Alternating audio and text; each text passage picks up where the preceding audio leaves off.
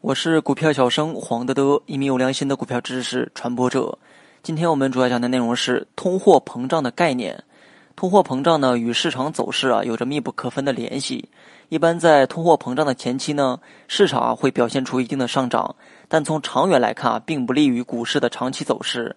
那么今天啊，就来讲一讲什么是通货膨胀。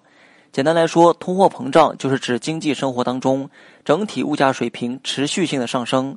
这个定义呢，包含了两层含义。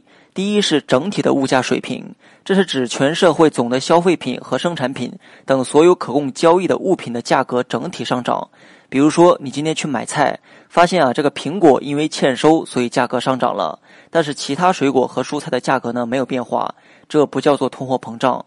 通货膨胀必须是整体价格的上涨，让你感觉手中的钱啊不值钱了，能买到的东西更少了。那么第二是持续的价格上涨。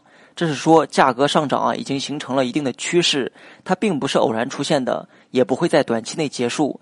比如说，这段时间由于铁路运力受影响，某个城市的蔬菜供给跟不上来，那么蔬菜价格普遍出现了上涨。但是过了一段时间呢，又恢复了，那么这也不叫做通货膨胀。再比如啊，像东北寒冷的地方，一到冬天呢，蔬菜的成本是比较高的，那么绿色蔬菜呢都会出现涨价。但是国内其他地区呢不受影响，而且过了冬季啊，涨价现象也会结束。那么这也不叫做通货膨胀，是供求关系引起的。通货膨胀啊，必须是在一定时期内整体物价水平持续性上涨的现象。那么这其中整体物价水平和持续上涨这两个要素缺一不可。